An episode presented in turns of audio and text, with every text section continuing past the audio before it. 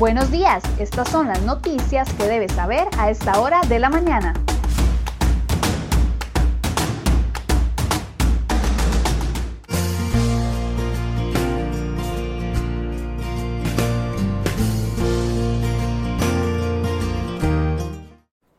Miércoles 23 de septiembre, muy buenos días, gracias por acompañarnos en Cere Hoy Noticias. Vamos de inmediato con las informaciones que hemos preparado para el día de hoy para ustedes.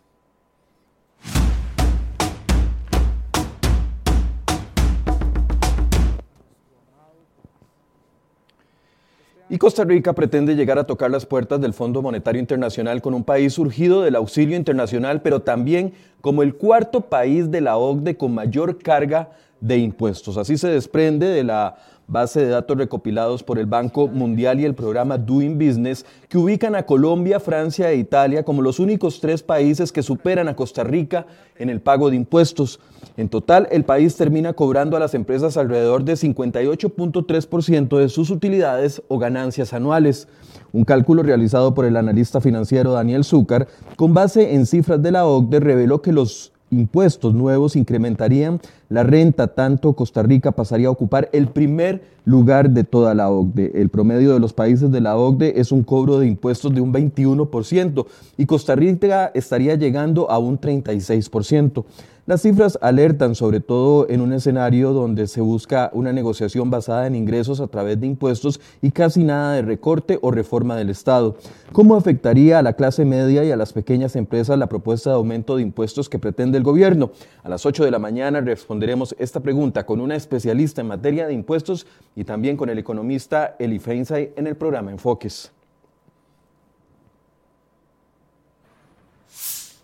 Su recibo de agua aumentó en los últimos meses. Preste atención porque estas podrían ser algunas de las razones. La primera se debe a una práctica ilegal en el Instituto Costarricense de Acueductos y Alcantarillados, AIA, a la hora de calcular el consumo. El AIA hace estimaciones en meses consecutivos, lo cual no está permitido. Es decir, el instituto puede sacar un promedio del mes 1, pero para el mes 2 debe hacer la lectura de consumo real en el medidor y esto no sucede. También porque la IA sigue sacando promedios según seis meses y no 12 meses, tal y como lo establece el reglamento. Una segunda razón es que la IA no haya comunicado que hizo cambios en los medidores. Estos aparatos, en caso de ser muy antiguos, estaban trabados, lo que implica que leyeran menos agua. Una vez que el instituto hace el cambio, el medidor empieza a leer las gotas tal y como se debe. La tercera razón es que hay empleados de la IA que se pudieron haber equivocado al hacer la lectura lo que genera un monto mayor a lo que generalmente se pagaba. Y una cuarta razón son las fugas que usted puede tener en su casa y no se ha dado cuenta. Álvaro Barrantes, intendente de aguas de la Autoridad Reguladora de Servicios Públicos, explicó que es responsabilidad de cada usuario velar porque esto no esté sucediendo.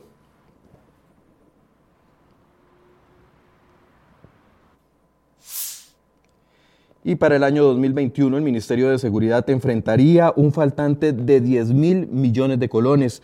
Así lo reveló el jerarca de esa cartera, Michael Soto, en la Comisión de Asuntos Hacendarios de la Asamblea Legislativa.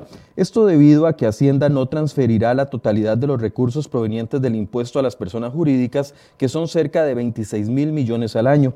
Michael Soto, ministro de Seguridad, dijo que este faltante afectará a la operatividad de esta cartera en aspectos como pagos de alquileres, servicios de telecomunicaciones, textiles para uniformes, servicios públicos y combustible y mientras se preocupa por la falta de ingresos, por otro lado también justifica el gasto de más de 500 millones de colones en la compra de botas policiales. Según seguridad, lo hicieron amparados en una emergencia, en la emergencia que vive el país por la pandemia y bajo la autorización de la Contraloría General de la República, pese a que en el 2018 y en el 2019 ya se habían invertido dineros en este rubro.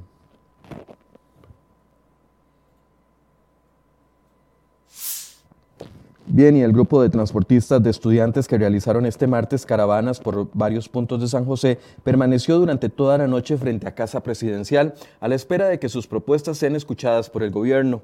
Los transportistas instalaron un campamento como medida de protesta para que se les permita realizar servicios de transporte remunerado como una solución a la crisis económica que enfrenta actualmente el sector desde marzo anterior. Vamos con otros temas de suceso. La municipalidad de San José abrió una investigación por el accionar de varios policías que abordaron a dos menores quienes patinaban en el Parque El Salvador en el distrito de La Merced en San José. Marcelo Solano, jefe de ese cuerpo policial, dijo que el estado que el estado de enojo de sus oficiales que se aprecia en la grabación que se hizo viral en redes sociales debe ser revisado por las autoridades locales.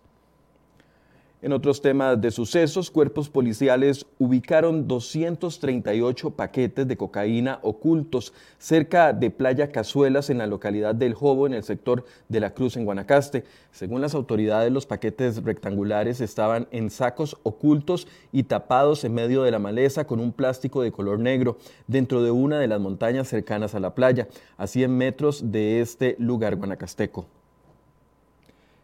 Y un último suceso para este resumen, 16 familias del territorio indígena China Quichá en Pérez Celedón piden ayuda para no ser desalojados de una finca en la que habitan desde hace un año y siete meses, luego de asentarse en ella tras un proceso de recuperación de tierras. Según una medida cautelar de desalojo, las familias deberán abandonar el sitio antes del próximo 29 de septiembre, mientras se dicta la decisión en firme sobre los derechos de propiedad de este territorio.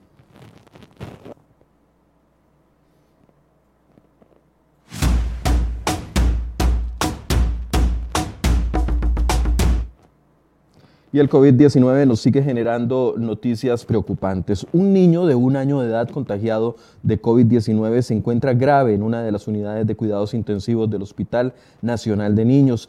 Él es el único menor internado en ese centro médico por esta causa. Ayer las autoridades sanitarias confirmaron que entre el 5 y el 9 de octubre las camas de unidades de cuidados intensivos se podrían agotar en todo el país para atender a nuevos pacientes con COVID-19. Alexander Solís, presidente de la Comisión Nacional de Emergencias, informó que actualmente quedan menos de 100 camas UCI disponibles. Estas cifras alertan en medio de un escenario donde la cantidad de personas hospitalizadas sigue creciendo. Ayer martes se contabilizaron 637 personas en hospitales y de ellas 260 están siendo tratadas en las unidades de cuidados intensivos. También se reportaron 1.087 casos nuevos, llegando a una totalidad de 66.689 casos confirmados en el país. De toda esa cantidad, solo 25.706 personas ya se encuentran recuperadas. Se confirmaron 15 nuevas muertes para un total de 760 fallecimientos desde marzo anterior. Durante la conferencia de este martes también se anunció que los cantones de Belén, Osa y Garavito pasaron a alerta amarilla, mientras que Talamanca y Matina subieron a alerta naranja. Lo mismo para los distritos de Chacarita, El Roble y el Distrito Central de Punta Arenas.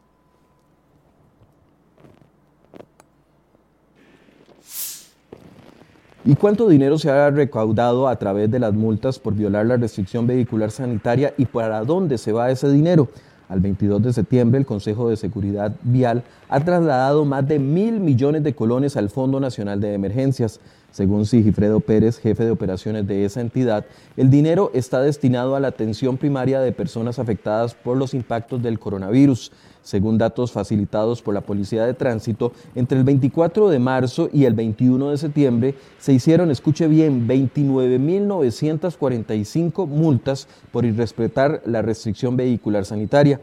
En otras informaciones también relacionadas al tema de transportes, el ministro Rodolfo Méndez Mata del MOP confirmó que los trabajos de ampliación de la ruta 32 San José Limón serán más costosos de lo estimado. ¿Cuánto sería ese aumento? Bueno, aún se desconoce. Lo que sí se sabe es que el incremento en el costo de las obras repercutirá en los plazos de entrega.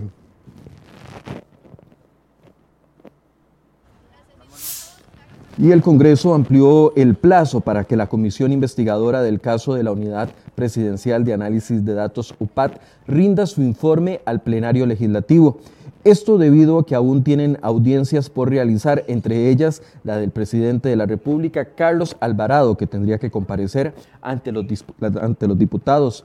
Además del mandatario Alvarado, faltaría también de comparecer el presidente ejecutivo de la Caja Costarricense del Seguro Social, don Román Macaya, y el director del organismo de investigación judicial, Walter Espinosa. También serán llamados a comparecer el ex superintendente general de entidades financieras, Bernardo Alfaro, quien actualmente ocupa el puesto de gerente general del Banco Nacional, y la directora de Migración y Extranjería, Raquel Vargas, entre otros.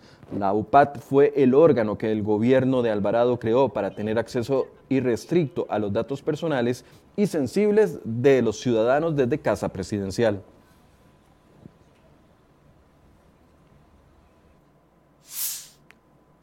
El Consejo Municipal de Montes de Oca respaldó el proyecto de ley a través del cual se pretende regular la producción y uso de cáñamo y cannabis con fines medicinales y solicitó a los diputados darle una pronta aprobación. Este proyecto de ley que recientemente fue aprobado dentro de una de las comisiones legislativas para su posterior discusión en el plenario es liderado por la diputada independiente doña Zoila Rosabolio.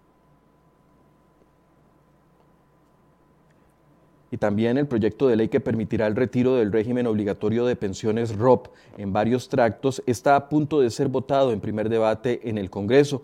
Dicha votación podría darse el jueves 24 de septiembre, dado que la sesión de este miércoles quedó desconvocada.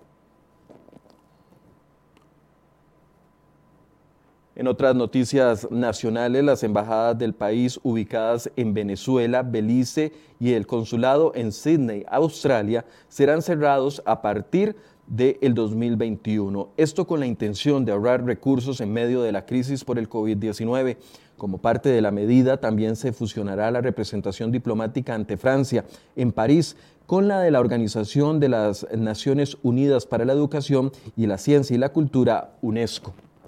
Y por último, lo invitamos a leer una nota que traemos en la portada de cereoy.com el día de hoy, y es que la, la reguladora adjunta de Arecep, Cinia Herrera Durán, tuvo acceso a seis actas de sesiones de la Junta Directiva e incluso a dos borradores de actas que aún no se habían aprobado en el seno de este órgano.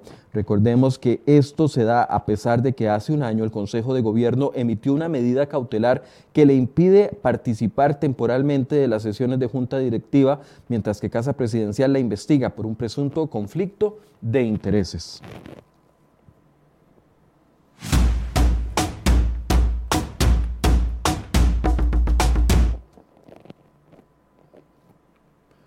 En noticias de economía, la plataforma de servicios de mensajería y alimentos y así como de transporte, tales como Uber y Didi, quedaron excluidas del pago de impuesto de valor agregado por el momento. La decisión fue comunicada este martes a través del diario oficial La Gaceta, en donde se informa que el cobro a los servicios transfronterizos se aplicará sobre unos 20 servicios a partir del 1 de octubre para iniciar con ello, de momento se, excluyen alrededor de 90 servicios que estaban inicialmente tasados.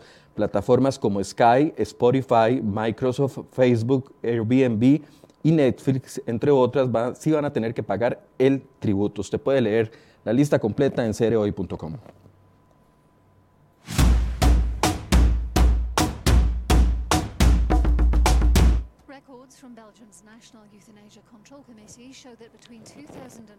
Y en el mundo, el Vaticano reiteró este martes su dura condena al suicidio asistido y a la eutanasia. El documento El Buen Samaritano, elaborado por la Congregación para la Doctrina de la Fe y aprobado por el Papa Francisco, establece como enseñanza definitiva que la eutanasia es un crimen contra la vida humana. La eutanasia es un acto homicida que ningún que ningún fin puede legitimar y que no tolera ninguna forma de complicidad o colaboración activa o pasiva, dice el documento que será distribuido en las iglesias de todo el mundo.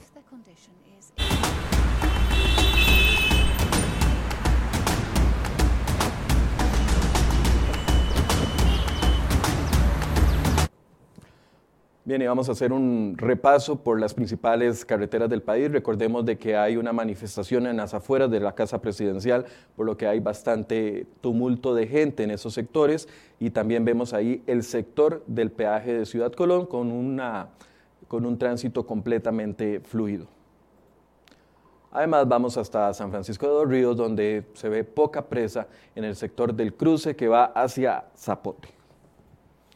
Por último, vamos a ver el sector de los atillos en circunvalación, donde prácticamente el tránsito está completamente fluido.